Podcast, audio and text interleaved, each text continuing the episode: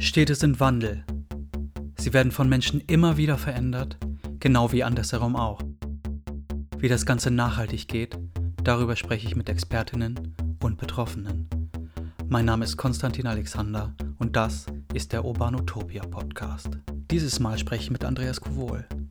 Er ist Dezernent für Umwelt und Verkehr in Wiesbaden. Es geht um die Mobilitätswende, den Wandel der Innenstädte und warum die hessische Landeshauptstadt trotz guter Gründe keine Straßenbahn bekommt. Viel Spaß beim Hören. In den vergangenen Jahren gab es in Wiesbaden die Planung für eine Citybahn, eine Tram, eine Straßenbahn mitten durch die Stadt. Was waren die Gründe für die Stadt, ein solches Projekt in Angriff zu nehmen? Ja, Wiesbaden ist eine sehr mobile Stadt mit inzwischen gut 290.000 Einwohnern. Und ähm, die Mobilität in Wiesbaden teilt sich auf verschiedene Verkehrsträger auf. Wir haben einen sehr hohen, und das ist sehr erfreulich, Fußgängeranteil bei den Wegen, die die Wiesbadener zurücklegen. Wir haben einen sehr schlechten Radverkehrsanteil. Der ist nur bei sieben Prozent. Und wir haben einen brauchbaren, aber nicht äh, besonders ausgeprägten Anteil im öffentlichen Personennahverkehr. Was alle anderen Verkehrsarten deutlich überschattet und übersteigt, ist der Autoverkehrsanteil mit 49 Prozent, seit vielen Jahren sehr stabil.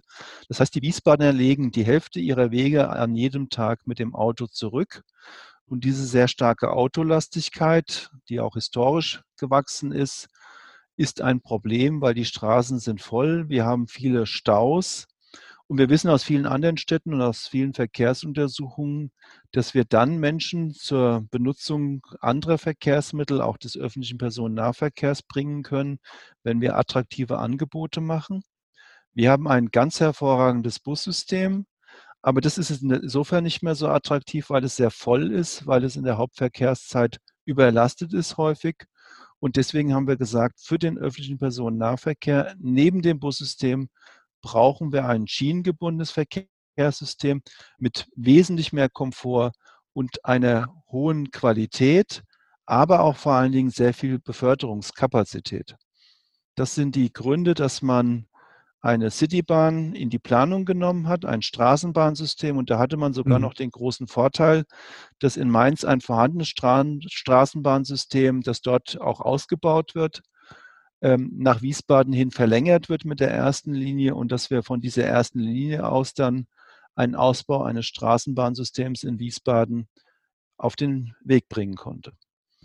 Jetzt ist historisch betrachtet ähm, die Idee einer Straßenbahn gar nicht so neu für Wiesbaden. Es gab so etwas schon bis in die 1950er Jahre. Wieso wurde es damals zurückgebaut? Ja, das ist eine der Ursachen für die heutige sehr starke äh, Autolastigkeit in die Stadt Wiesbaden selbst wenig kriegszerstört. Das ist eine gigantische Gunst und ein großer, großer Vorteil im Vergleich zu anderen Städten in Deutschland, die erhebliche Kriegsschäden hatten. Ist sehr attraktiv, aber auch von dem Verkehrsraum durchaus sehr eingeschränkt, was die Innenstadt insbesondere anbelangt.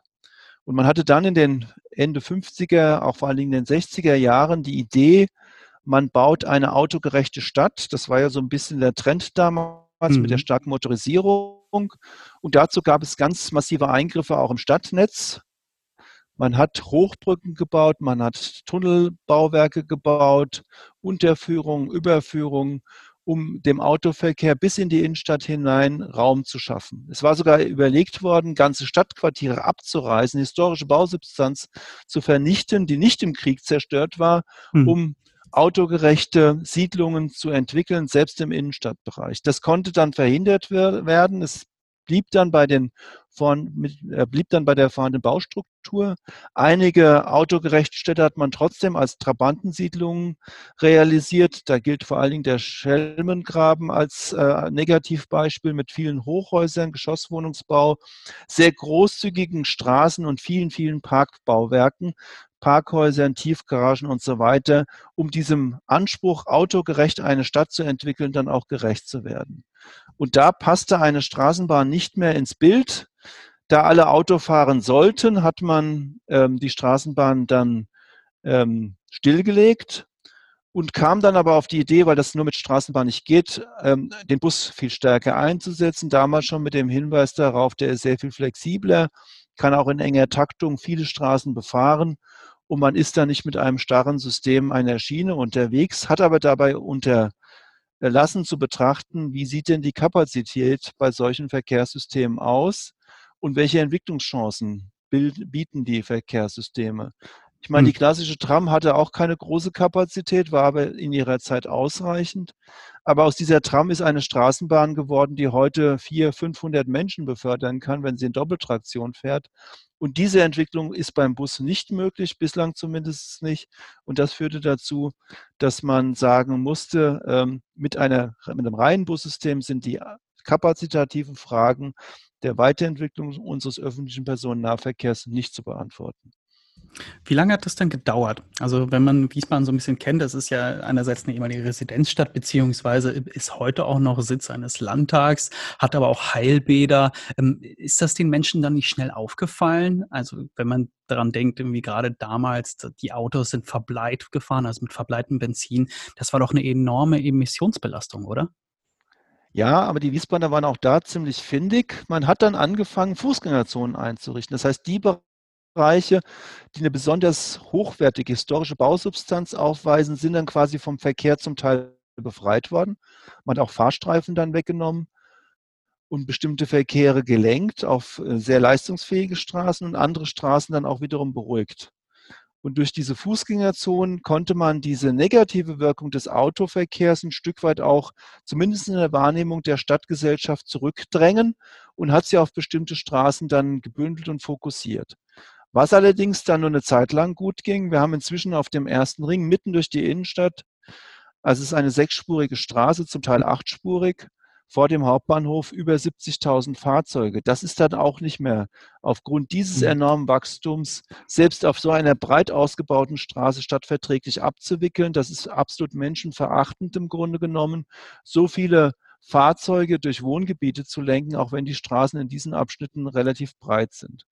Und diese Erkenntnis, das geht mit dem Autoverkehr so nicht weiter auf den gut ausgebauten Straßen, führte dann dazu, dass man auch einige Sünden, zum Beispiel eine Hochbrücke, die mal gebaut worden ist, um den Verkehr quasi mit einem Overfly über ganze Quartiere hinwegzuführen, in den frühen 2000ern abgerissen hat, weil man diesen Raum wieder der Stadtgesellschaft, dem Fußgänger, dem ebenerdigen äh, sich Bewegenden zurückgeben wollte. Und das hat auch ganz gut funktioniert. Nur bei den Stellen, wo wir diesen Autoverkehr auf Hauptverkehrsstraßen gebündelt haben, da funktioniert es halt heute nicht mehr. Mhm. Ich war ja bei Ihrem Nachhaltigkeitsdialog 2020 und bin mit dem Zug angekommen und das ist schon imposant, wenn man dann aus dem Bahnhof rauskommt, dann ist ja da dieser Innenstadtring. Und der schnellste Weg in die Innenstadt ist durch eine Unterführung. Gibt es deswegen auch so, sage ich jetzt mal, Schwierigkeiten verschiedener Quartiere zueinander zu finden oder zusammenzuwachsen durch eben diese Trennung dieser, dieser Auto, ähm, ja, dieser großen Straßen?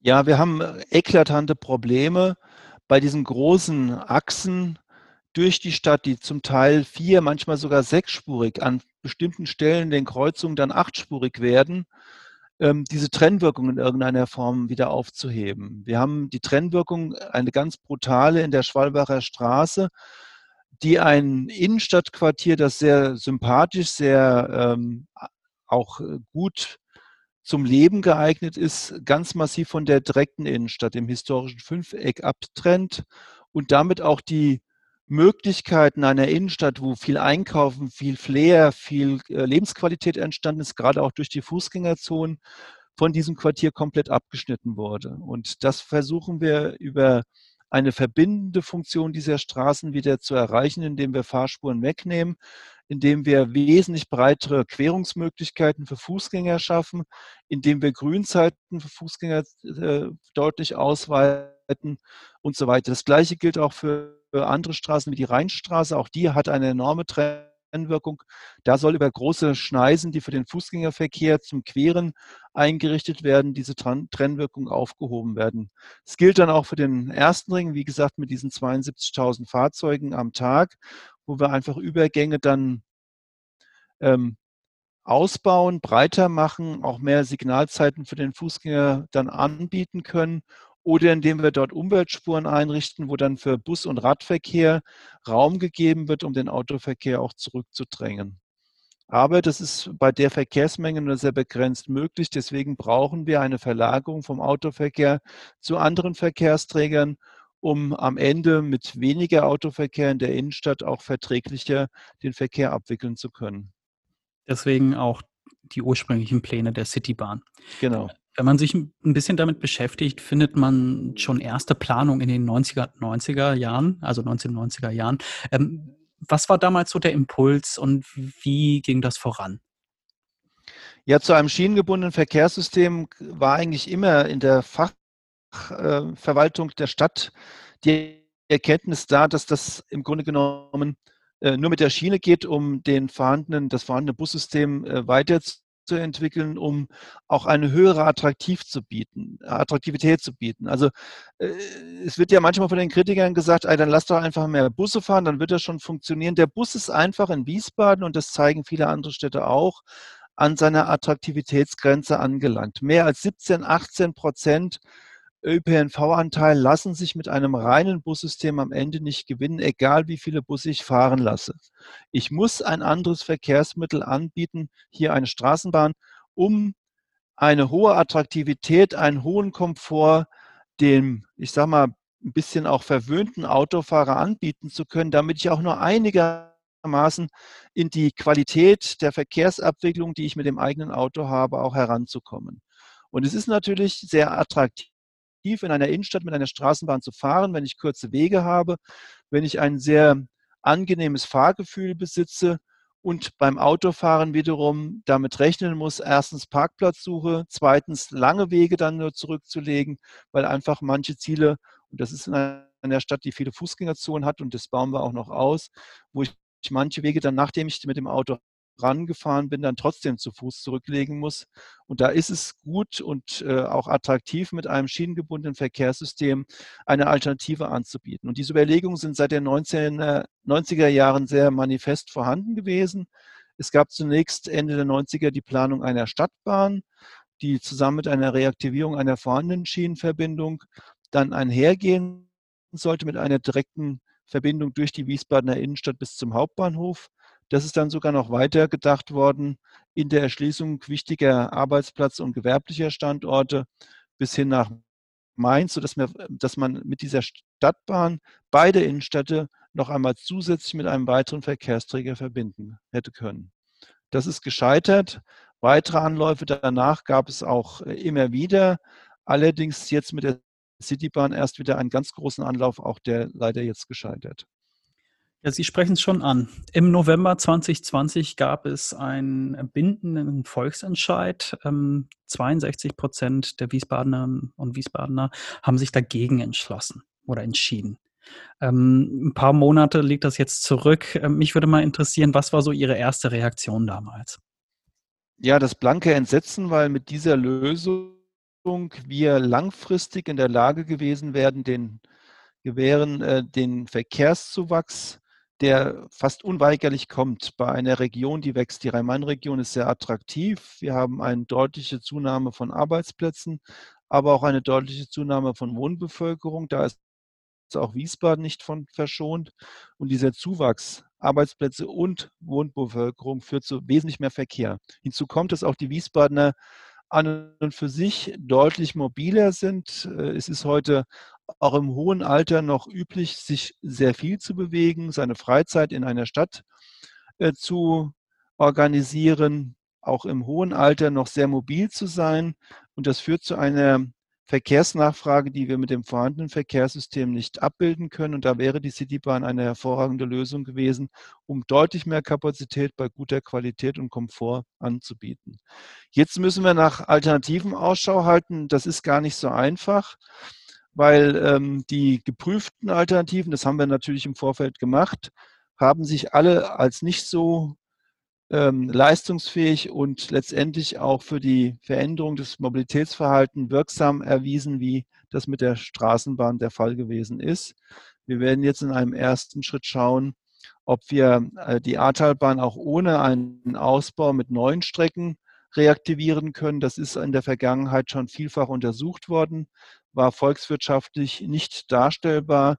Wir werden trotzdem diesen Versuch nochmals unternehmen, weil wir hoffen, dass mit einer ja, ich sage mal, modifizierten Betrachtung diese Linie wieder reaktiviert werden kann. Sie löst allerdings nicht die zentralen Probleme der Wiesbadener Innenstadt. Hier sind wir noch auf der Suche nach geeigneten Lösungsansätzen. Hm. Nochmal eine Frage zu, zur Abstimmung. Haben Sie inzwischen eine Auswertung des Ganzen irgendwie vorgenommen? Ja. Und ja. Lässt, lässt sich da so ein Trend irgendwie erkennen? Sag ich jetzt ja, mal, je nach Quartier oder nach Alter? Genau. Wir hatten in der Innenstadt eher Zuspruch zu diesem Projekt in den Stadtteilen, die zum Teil auch sehr ländlich strukturiert, eine sehr äh, weitreichende, sehr umfassende Ablehnung mit über 70 Prozent gegen dieses Projekt. Und das lässt sich relativ einfach damit erklären, dass die Stadt Wiesbaden, auch die Bevölkerung sehr autoaffin ist. Wie gesagt, 50 Prozent aller Wege werden mit dem Auto in Wiesbaden immer noch zurückgelegt. Und dass die Menschen das Gefühl hatten, dass ihnen vielleicht etwas weggenommen wird, wenn sie für dieses Projekt stimmen und ihr Mobilitätsverhalten sich dann quasi fast zwangsläufig verändern muss. Das war zwar immer anders kommuniziert worden, das ist auch nicht tatsächlich der Fall, aber die Ängste waren doch sehr manifest vorhanden.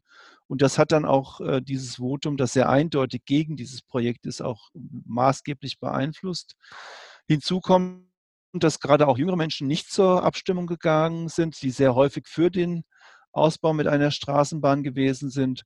Und dass vor allen Dingen ältere Menschen, die sehr skeptisch mit diesem Projekt auch äh, umgegangen sind, sich bei dieser Abstimmung beteiligt haben. Jetzt ist die Abstimmung ja genau in der Corona-Hochphase gewesen. Glauben Sie, dass das damit zusammenhing, dass die Menschen so ein Stück weit irgendwie mehr ängstlich waren, im, was ÖPNV anging, während dieser Pandemie? Das spielte sicherlich auch eine große Rolle. Wir hatten nach Beginn der Pandemie eine Diskussion, die auch den einen oder anderen beeinflusst hat. Ist denn der ÖPNV wie wir ihn bislang betreiben, seit vielen, vielen Jahren noch zeitgemäß. Auch mit Blick auf die Frage von Kontakten, von äh, Nähe in Fahrzeugen, in Bussen oder Bahnen. Und das hat diesem ÖPNV-System durchaus einen gewissen Makel erstmal gegeben im Rahmen dieser Pandemie und Ängste sind damit verbunden gewesen. Hinzu kommt, dass es dann Überlegungen gab, ist nicht zukünftig das Homeoffice das Mittel der Wahl? Wird man in dem Maße überhaupt noch Verkehr zukünftig zu erwarten haben, gerade auch in Städten? Und aktuell gab es dann ja auch im Herbst die Debatte, dass man über den Onlinehandel vielleicht auch bestimmte Einkaufsverkehre und ähnliches zukünftig vermeiden kann. Und aus dieser Mischung kam so ein bisschen der Eindruck auch bei vielen auf, wer weiß, ob diese Lösung heute noch mit Blick auf die Corona-Pandemie zeitgemäß ist. Und das hat sicherlich auch den die Skepsis mit dieser Lösung, eine Straßenbahn in Wiesbaden zu realisieren, nochmal deutlich erhöht. Nun steht die Wiesbadenerinnen und Wiesbadener mit dieser Entscheidung ja so ein bisschen solitär. Wenn man sich so ein bisschen betrachtet, einerseits die Diskussion in Deutschland, aber auch ins nahe europäische Ausland, speziell Frankreich, da gibt es ja so eine Renaissance der Stadtbahnen, der Trams. Ähm, ist das vielleicht eine Chance, die da verpasst wurde für die Stadt, also auf lange Sicht? Ja, mit Sicherheit, weil wir werden, auch wenn es mehr äh, Homeoffice gibt, auch wenn jetzt vielleicht der Onlinehandel leider dann doch sehr stark sich weiterentwickelt und der stationäre Einzelhandel am Ende und auch unter die Räder kommt, es wird wieder eine sehr deutliche dynamische Zuwachs bei Verkehren geben, auch nach der Corona-Pandemie.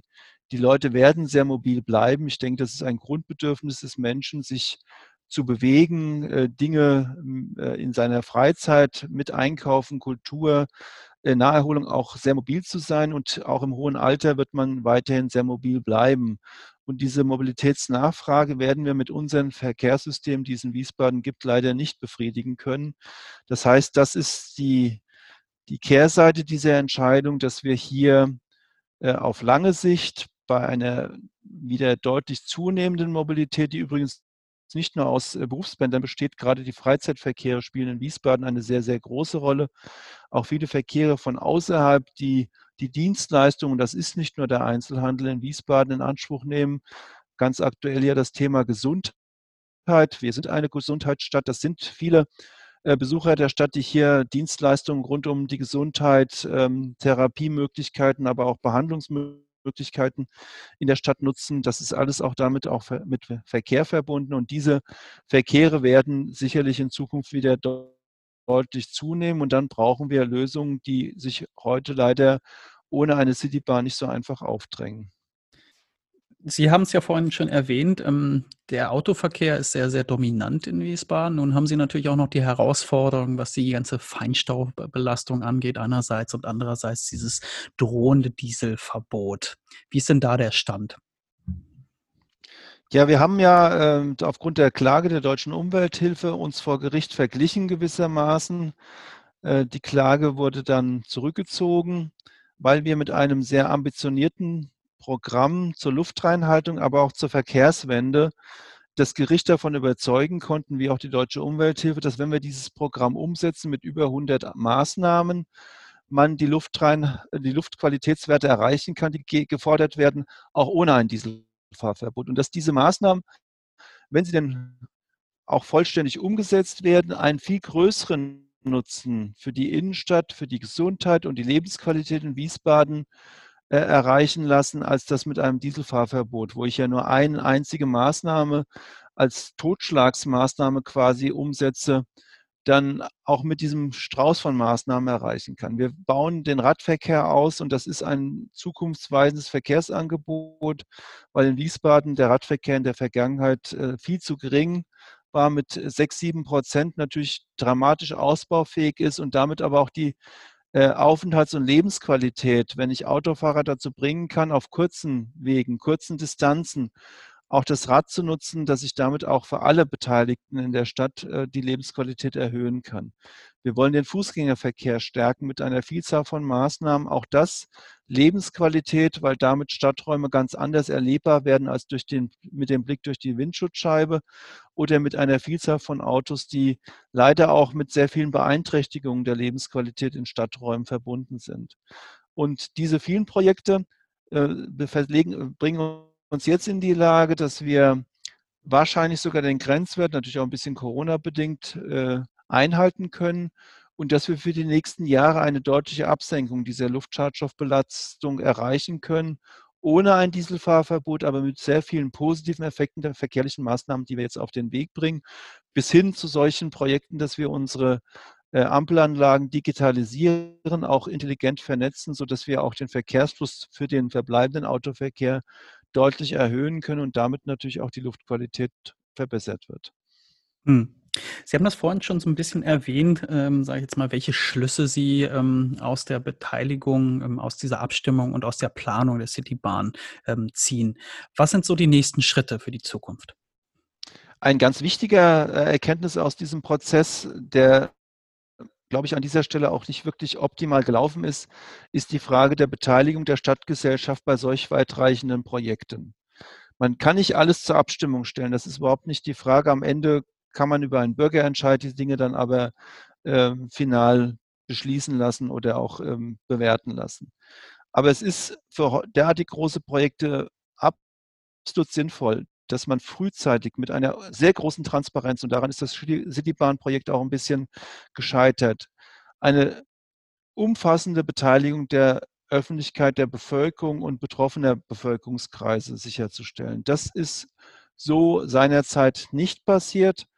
Ähm, sehr frühzeitig auch die Frage des Obs zu stellen und nicht nur des Wies, also ob man eine bestimmte Maßnahme wirklich umsetzen will, ganz frühzeitig in die Bürger Bürgerbeteiligung einzuspeisen, ganz frühzeitig mit der Stadtgesellschaft und nicht nur im politischen Raum, sondern mit allen gesellschaftlichen Kräften zu diskutieren. Das, glaube ich, ist eine Erkenntnis aus dem Bürgerentscheid zur Citybahn, zu sagen, wir fangen ganz früh an, alle Bürger über das Projekt nicht nur zu informieren, sondern auch zu beteiligen.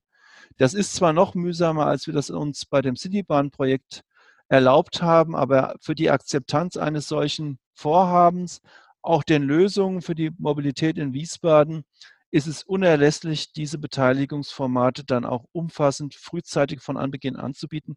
Und das machen wir bei den jetzt in Frage kommenden Lösungen auf jeden Fall. Sowohl die Ahrtalbahn-Reaktivierung, die ja dann eine Bestandsstrecke äh, umfassen würde, wie auch die verschiedenen Verkehrsprojekte, die wir jetzt als Alternative in die Prüfung nehmen, werden frühzeitig mit der Bevölkerung rückgekoppelt. Es gibt einen umfangreichen Beteiligungsprozess. Wir werden alle äh, Dinge, die dann als Vorschläge aus der Stadtgesellschaft kommen, erneut fachlich bewerten lassen und mit den Menschen auch intensiv diskutieren. Herr Kowohl, vielen, vielen Dank für diesen Einblick nochmal und ähm, ja, ich drücke die Daumen für eine nachhaltige äh, Verkehrswende in Wiesbaden. Also wir sind da auf einem guten Weg. Ich glaube auch, dass uns da sehr viel noch gelingen wird, auch wenn das eine Großprojekt jetzt so nicht realisiert werden kann. Aber die Vielzahl von Maßnahmen, die auch auf erstaunlich gute Akzeptanz in der Stadtgesellschaft führen, bestärken uns daran, dass wir auf dem richtigen Weg sind. Vielen Dank.